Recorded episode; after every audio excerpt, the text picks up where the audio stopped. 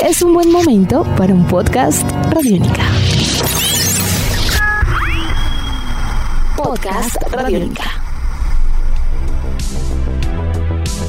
Amigos de Radiónica, sean bienvenidos a una nueva entrega de En Descarga Radiónica, el podcast. Este espacio en el www.radionica.rocks, donde eh, cada 15 días nos encontramos con ustedes para hablar acerca de cine, televisión, cómics, videojuegos y mucho más. Todos estos temas que nos encantan y que nos fascinan. Para esta oportunidad, pues eh, me encuentro acompañado, muy bien acompañado del grandiosísimo e inigualable Diego Bolaños. Mi nombre es Iván Zamudio, arroba Iván Zamudio 9 en Twitter, arroba piloto.espacial.3000 en Instagram.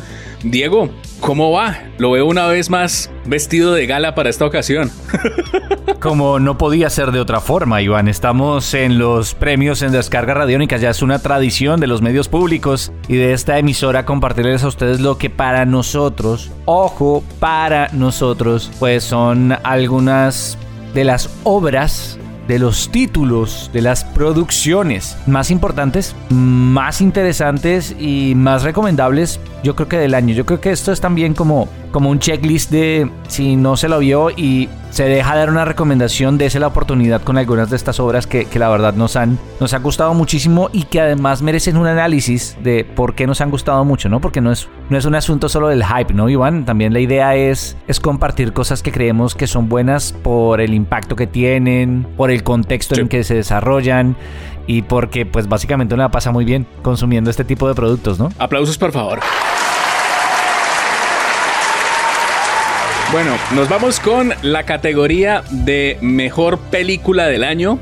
Y la primera película que vamos a referenciar como lo más destacado de este año 2021 es una cinta que usted lo sabe, Diego.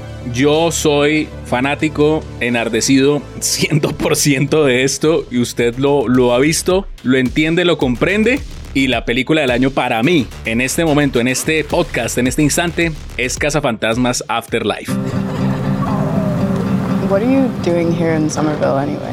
Honestly, my mom won't say it, but we're completely broke. And the only thing that's left in our name is this creepy old farmhouse our grandfather left us in the middle of nowhere. Why'd you bring me up here? Entertainment value? what is that? I don't know.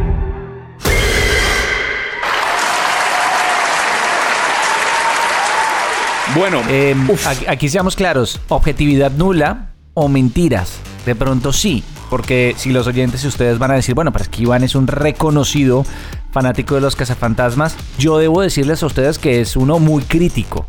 Es decir, o sea, usted no tendría contemplación con esta cinta si no fuera respetuosa por lo menos con la obra original. Sí, no, en verdad sí, yo, o sea, usted sabe que yo soy muy fanático de Cazafantasmas, o sea, creo que es, es una de mis películas favoritas de la vida. Ese y Regreso al Futuro, pero yo debo de ser muy crítico en la, en la medida en que la película lo logró. Lo logró porque obviamente hubo muchas cosas detrás y eso lo, lo hablamos en varias oportunidades previamente en, el, en, varios podcasts. Cuando esta noticia salió a la luz, cuando hubo lo, el nombre código de, de Dirt City, bueno, cuando, cuando se empezó a rodar el proyecto, que la película del 2016 fue una película difícil, fue una película golpeada eh, no solo por la crítica, sino golpeada también por el mismo, por los fanáticos. Y pues hay que decirlo abiertamente, la película tiene fanservice, pero es un fanservice con justificación eh, a muchos niveles. Está muy bien construida la historia porque, pues, digamos que lo que hizo la película de 1984 es la punta del iceberg frente a esto que Jason Reitman le recibe a su papá. digamos que Cazafantasmas, el legado no es solamente por el tema del argumento, sino también porque Ivan Reitman le dio a Jason Reitman como hijo, toma esto y conviértelo en magia. Y el hombre se puso a la 10 con esto y, de verdad saca una película que, yo debo decirlo, es una cinta que es, es emocionante es eh, los primeros 10 minutos de película son absolutamente increíbles, como conectan todo con la película del 84 y lo más valioso de todo, más allá de obviamente que aparezca Bill Murray y aparezca eh, Dan Aykroyd y digamos que aparezca Sigourney Weaver en una escena post créditos muy, muy interesante y muy elegante, es que, pues hombre, la película le hace un homenaje a, a nada más eh, y, a, nada menos que a Harold Ramis y el personaje de Egon Spengler y esa es la conexión completa con toda la película. Toda la película es increíble, es, es fantástica, no es Stranger Things con niños. que eso sí, ese era uno de los mayores temores que yo tenía. Pero, porque, pues claro, aparece Finn Wolfhard, pero pues no es Stranger Things con niños, menos mal. Sí, obviamente le hace unos guiños, obviamente, a Stand By Me, a los Goonies, a, bueno, digamos, a, estas películas de, de, de los ochentas que fueron tan importantes. Pero a la final, uff, la cinta es, es maravillosa, es maravillosa. Y sobre todo que deja la puerta abierta a muchas más cosas. O sea, de seguro con lo que ya se, se consolidó oficialmente como Ghost Corps, que es como la Marvel Studios, pero de cazafantasmas, van a sacar muchas más películas, van a sacar muchas más cintas, van a sacar muchas más cosas y esto pues apunta a que va a ser un universo cinematográfico con mucho de dónde cortar, con muchas cosas de dónde agarrarse. Hermosa, es lo único que yo puedo decir, la película es de verdad, es hermosa en todo el sentido de la palabra. Bueno, creo que entonces me toca a mí presentar mi mejor película para el 2021 y como no podía ser de otra forma, si para Iván era Los Cazafantasmas, para mí claramente tendría que ser Spider-Man No Way Home. Wait, no, seriously, what's your actual name? There are others out there. We need to send them back. So, Scooby-Doo this crap. You know, all this is kind of your mess. I know a couple of magic words myself, starting with the word please. Please, Scooby-Doo this crap.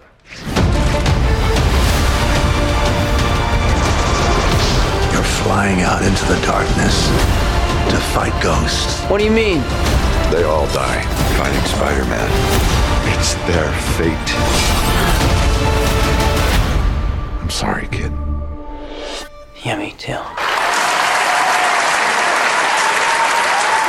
¿Qué, qué hay que decir? Si usted ya vio la película, creo que me entiende. Si usted no ha visto la película, lo cual es una posibilidad al momento de recibir este podcast, Tranquilo.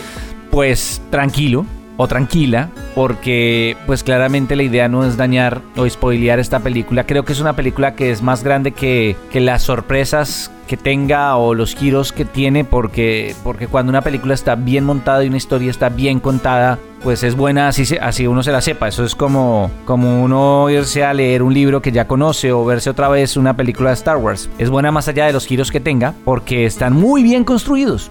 Y yo creo que, Iván, ese es el valor más grande de esta película. Eh, cierra su trilogía con una película diseñada y, creo que muy bien pensada para cerrar con broche de oro y con nota alta, porque si usted me lo permite y entrando en un debate que no queremos hacer en este podcast, las entregas anteriores hasta hoy eran muy divertidas, pero no eran me- especialmente memorables. Sí. Eran, eran cándidas, eran divertidas, estaban muy bien ejecutadas, hacían parte del MCU de una forma perfecta, pero lo importante era el objetivo que tenían estas películas, era construir el interés por estos personajes, sin tener que ponernos a la carrera con una película de origen que no tuvo, porque básicamente fue una trilogía de origen. Ajá, No, exacto. A lo largo de estas tres películas nos están introduciendo el concepto, a la esencia del personaje de una forma muy sutil. Y No Way Home es la película con la cual uno ya define al personaje. Es esta aventura después de la cual es como, como el momento en que lo pica la araña. Sí. Ya el mundo, ya, ya no hay casa donde volver. Básicamente por eso es no, no, hay, no hay camino a casa porque ya nada puede ser como antes. Y me parece muy acertado, Iván, porque las audiencias no se están haciendo más jóvenes, los actores y las actrices tampoco. Y si me permite decirlo para cerrar lo que sería como mi aporte a esta película y el valor de esta película, es tan buena y tan bien hecha, Iván, que yo podría descansar, dejar descansar al hombre araña hasta un lustro si quiere. Sí. Yo, si, si me dicen volverá, volverá Spider-Man en unos 4 o 5 años, no me molestaría para nada. Porque creo Lo que. hicieron muy bien. que no, y además que cerramos una etapa muy bien. Sí, sí. Es decir, se, se contó una gran historia, se contó conectada además con un ejercicio que lo habíamos dicho hace muchos años. Yo a Iván lo he estado molestando en estas semanas, eh, molestando con eso. Y era lo único que podían hacer después de Avengers Endgame, era algo como esto y lo aprovecharon muy bien porque era una oportunidad muy interesante de explorar el multiverso, pero metiendo el pie. ¿no? Claro. no zambulléndose y volviéndolo un todo vale, lo cual es, es una oportunidad muy bien lograda. Felicitaciones para Marvel, demuestra de nuevo que el MCU es mucho más que la suma de sus partes y además pues para eso era lo obvio, Iván, porque echó mano de villanos de, de dos sagas y cinco películas y los usó muy bien. Hay algo que es bien importante y es decir que para los que de pronto hayan visto críticas de que la película es otro Endgame, no es otro Endgame. Nah. Es no, o sea, Endgame cierra un capítulo y es una cosa y está muy bien y esto, digamos, es una película que es, yo lo sentí como algo refrescante, o sea, algo completamente nuevo porque el universo cinematográfico de Marvel con esto se va a ir por otro lado, que abre una puerta, mejor dicho, a posibilidades sin límite, o sea, es una cosa que pues de por sí ya se estaba, se cantó con Loki y con WandaVision y digamos lo, lo cantaron muy bien. No es otro Endgame, eh, a Endgame lo que es de Endgame y a esta película pues que, que refresca completamente esto. Yo personalmente cuando la fui a ver en cine, yo iba muy precavido, iba con muy pocas expectativas eh, por lo mismo que habíamos contado creo que en algún momento hablando de Loki y es que eh, hay una saturación obviamente de contenidos y una sobredisertación de los temas que en internet a veces ya se vuelve abrumadora. Y sencillamente pues es una película. Simplemente es ir disfrutarla y pasarla bien porque es que finalmente esa es la finalidad no, no es para otro tipo de cosas. Y yo creo que eh, y con esto me gustaría cerrar es que la película es tan buena que nosotros en muchas oportunidades hemos dicho que cada vez que sale una nueva película del universo cinematográfico de Marvel eso ayuda crea tantas conexiones con todo lo que ya se ha hecho, que eso hace que se resignifique y se revaloren películas de atrás que incluso no fueron tan buenas. Con esta película la cosa es tan poderosa que toca resignificar no solamente lo que ha pasado en el universo cinematográfico de Marvel, sino toca resignificar las películas de Spider-Man porque todo está conectado de una u otra manera. Así que excelente, Excelsior, sin lugar a dudas. Nos vamos con la siguiente categoría y en este caso nos vamos a revisar los mejores videojuegos del año 2021 y el primer videojuego en este caso viene siendo un título que personalmente debo decirlo, a mí me parece que era algo que era como una deuda que estaba como pendiente desde hace muchos años porque oficialmente el 12 de octubre de este año se estrenó un título conocido como Back for Blood.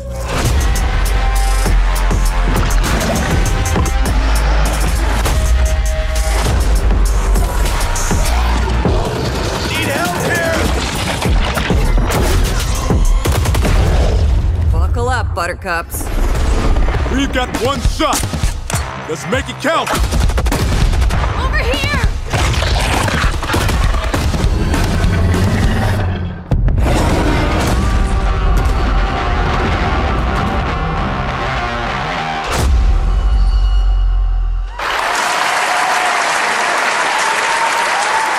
Back 4 Blood es un videojuego que, ¿cómo le explico?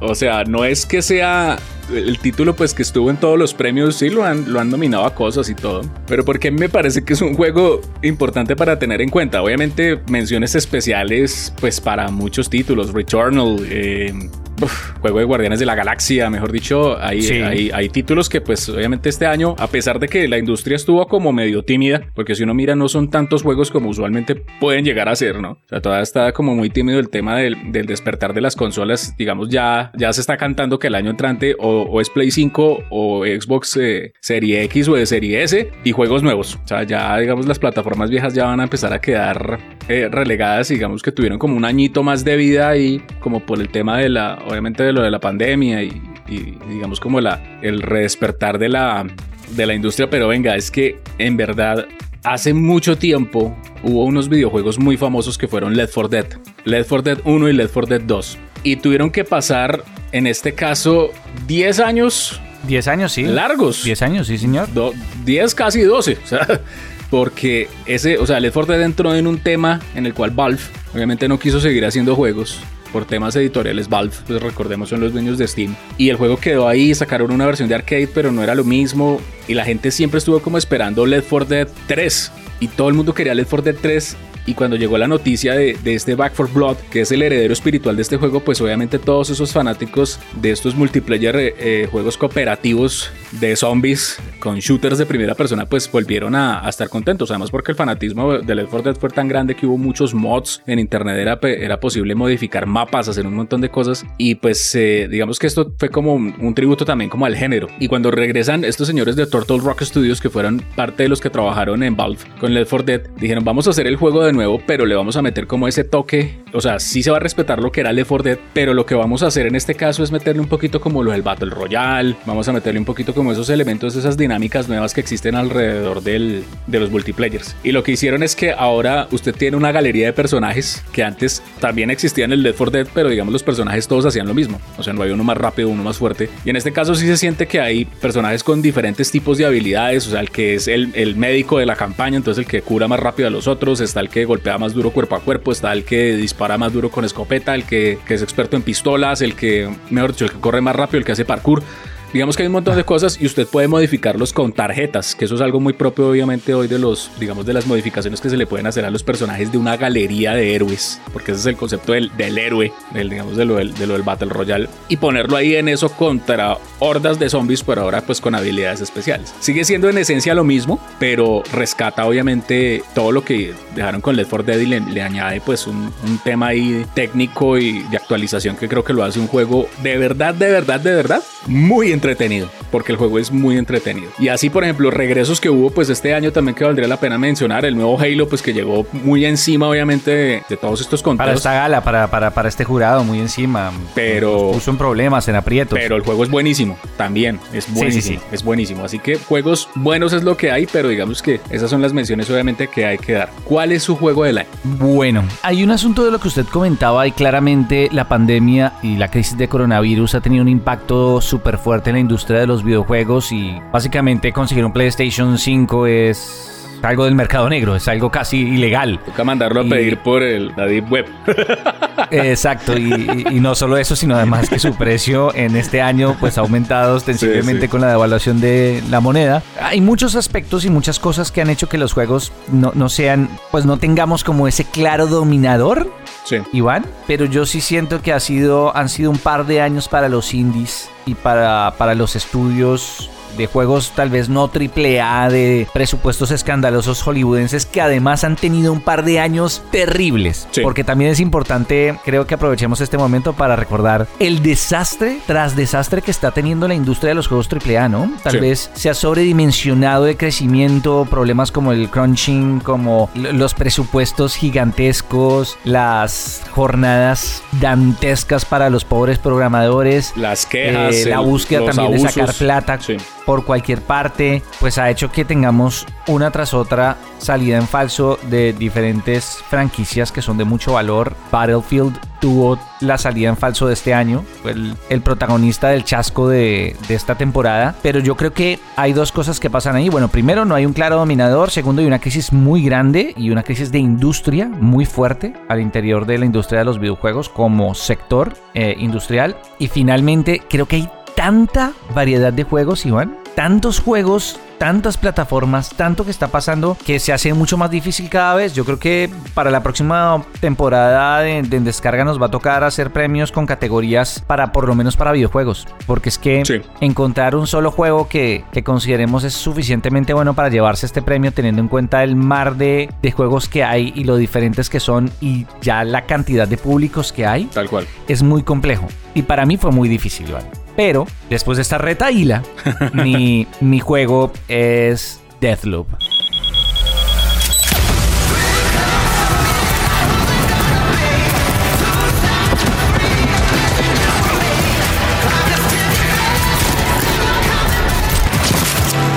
Very impressive. It's the comeback kid.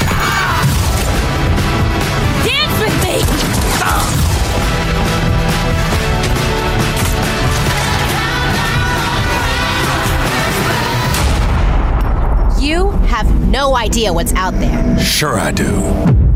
Freedom.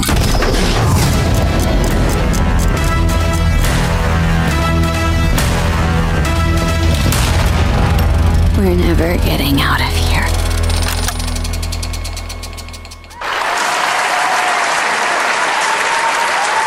¿Por qué Deathloop? Se preguntarán ustedes. Y es porque Deadloop, dentro de todo lo que les acabo de decir, porque hay juegos increíbles en diferentes categorías, desde platformers hasta puzzles, hasta eh, el mismo, yo tengo que hacer una mención honorífica a Metroid Dread. Uf, que es qué maravilla de juego. Uf. Es una monstruosidad de juego, es No. increíble. O, o el mismo juego, o el mismo Forza Horizon 5, que lo que pasa es que pues es Forza Horizon no, no lo tenemos normalmente, por lo menos yo que soy más histórico de PlayStation, no lo tengo a la altura de un Gran Turismo, pero es un juego impecable, increíble, majestuoso. El Hitman 3 que encontró Hitman una nueva vida Sí. en esta en esta en este formato de temporadas y de ir entregando escenarios. Hay cosas increíbles que están pasando, pero dentro de todo esto yo creo que una gran y refrescante sorpresa ha sido Deadloop. Desde su anuncio, en donde mostraban que claramente nos, nos- encontrábamos frente a un juego muy estilizado, con mucho cuidado por, por, por la experiencia, por la música, por las visuales. Es un juego muy elegante, con una mecánica de juego muy interesante, en donde nos encontramos con siendo un asesino con un objetivo, pero enfrentándose básicamente al mundo entero. Es él contra el mu- yo, yo creo que está muy inspirado a, a los John Wick también. Porque es como todos contra él. Y este modelo de, de hacer el loop, de ir encontrando cosas nuevas, de aparecer en un lugar distinto, de encontrar una ventana abierta donde no la había, lo obliga a uno a primero repetir, aprender, investigar. Pero hay dos cosas. Lo recompensa muy bien porque el juego se vuelve mucho más divertido conforme. Es decir, es muy bueno, pero mejora con el tiempo y eso es muy importante para la curva de aprendizaje. Y segundo, el hecho de que, de que arranque un pedazo de la isla, que pase en otros lugares, Sí. ha- hace válido la mecánica. Hace que no sea, ah, bueno, no, tengo que hacerlo muy bien de una sola vez y voy a morir. Pues que cosas que iríamos a encontrar en juegos tremendamente difíciles, de los cuales usted es fanático, yo no tanto. Eh, pero pero estos, este, este me parece más divertido. Es decir, Mm. no me parece frustrante. Es. Tiene una banda sonora espectacular y creo que lo que ha logrado Bethesda, creo que es, Bethesda. con, Arcane. con Deathloop ha sido algo, algo de aplaudir. Para mí es la sorpresa, es el juego que, que si usted tiene ganas de probar un shooter distinto, que además le permita jugar en solitario, aprender cosas y divertirse, es Deathloop. Es, es mi juego, mi juego del año en descarga radiónica. Hay, hay varias cosas ahí muy, muy chéveres con Deadloop y es que primero muchos se preguntarán, venga, pero ¿por qué Bethesda lanzó un juego con PlayStation? ¿No que eso lo había comprado Microsoft? Pues resulta que cuando compraron el, hicieron el, el deal de esto, pues eh, Deadloop ya estaba en desarrollo. Entonces ese juego lo respetaron, digamos, para que Bethesda lo lanzara en... O sea, fue el, el- único juego que por acuerdo eh, no iba en... Pues es que ya estaba negociado. Claro. Es decir, había un Sí. acuerdo previo, entonces no podía No entrar había dentro lío. de la negociación de esa forma. Exactamente. Entonces este juego por esa razón es de Bethesda y es de Arcane Studios eh, y por eso no entra ahí, porque pues ya estaba, ya estaba planteado de, de esa manera. Y lo otro es como, hagan de cuenta, el Deadloop es como coger el día de la marmota Ajá. con, con Edge of Tomorrow. y con un videojuego independiente de hace muchos años que se llamaba Braid, que era que usted puede devolver el tiempo por ráfagas. Sí, sí, sí. Es una cosa así por el estilo, pero es, es perfectamente uno de los mejores juegos de acción del año, sin lugar a dudas. Bueno, nos vamos con los Raspberries rápidamente. El peor videojuego del año y, oiga, y la peor película del año para usted. Rápidamente, lo primero que se le venga a la cabeza. Uy, la peor película del año, peor videojuego del... No, pues yo creo que voy a arrancar mientras me, me da a pensar que, Perdón, oyentes, no me acordaba que tenía que tener la peor película, pero el peor videojuego no, yo creo que, ya estamos hartos, estamos cansados de que las franquicias las destruyan de esta forma, pero el, el peor fracaso del año, quería hacer esa mención especial a Battlefield, pero es que ya no sé ni cómo llamarle. Y Football Pro Evolution 2022, no, no sé, el antiguo.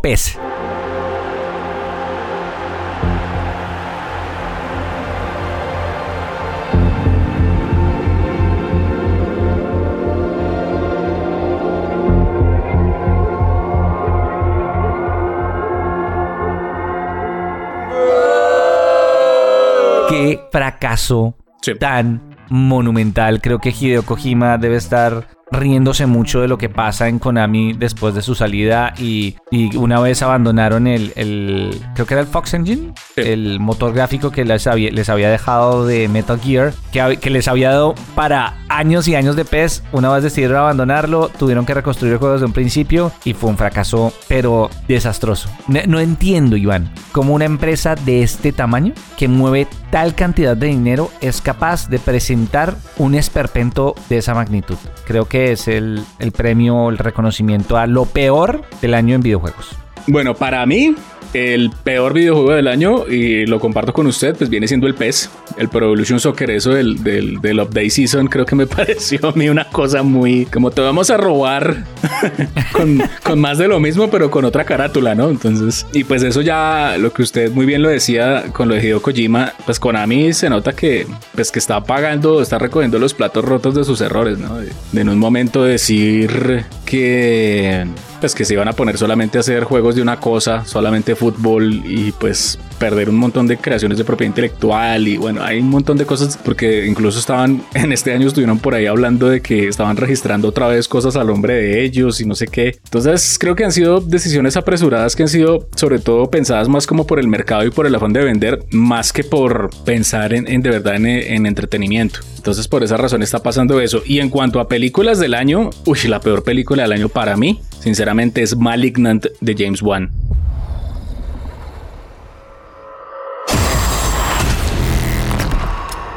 It was, It's back. He killed again. He's getting closer.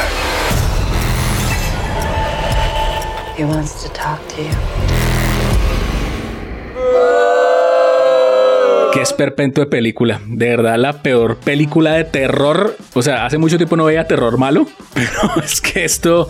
O sea, eso, eso James Wan diciendo esa premisa de que voy a volver al, a las raíces de mi terror. sí, sí. No, eso es mentira. Sí, sí, sí. Eso no, no, no. Eso, el juego del miedo estuvo muy bien, pero ya. Y el tratar de replicar eso otra vez no va a funcionar con una película que, eh, más allá de de una premisa que es medio interesante, está mal contada, está mal narrada. O sea, uno son esas películas que uno cuando la está viendo uno se empieza a perder. Eso, eso es lo que pasa. ¿Y cuál es la peor película del año para usted? Eh, la peor película del año para mí es una película que no estuvo en cine, hizo parte de plataforma de streaming, fue una original de Amazon.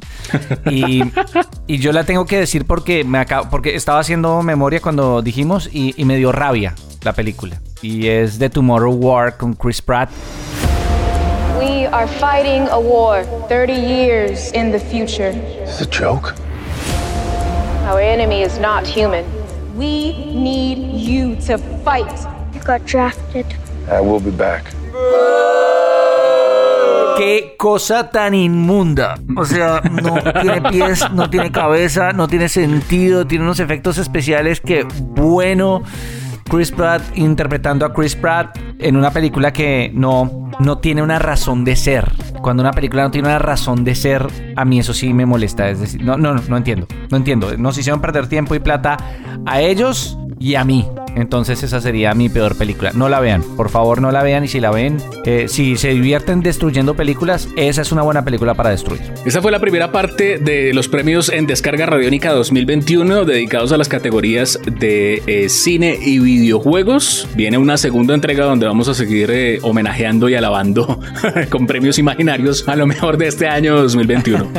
Recuerden que si ustedes quieren disfrutar de más podcasts de Radiónica, lo pueden hacer a través del nuevo diseño que tenemos en www.radionica.rocks. También a través de nuestra app Radiónica ustedes pueden disfrutar de los podcasts desarrollados por el equipo de Radiónica. Eh, todos los martes, obviamente podcasts recomendados como Una cita con el profe, La vuelta al mundo en canciones y mucho más. Todo eso en www.radionica.rocks. Nuestros podcasts están en radionica.rocks, en iTunes, en RTVC Play y en nuestra app Radiónica para Android y iPhone. Podcast Radiónica.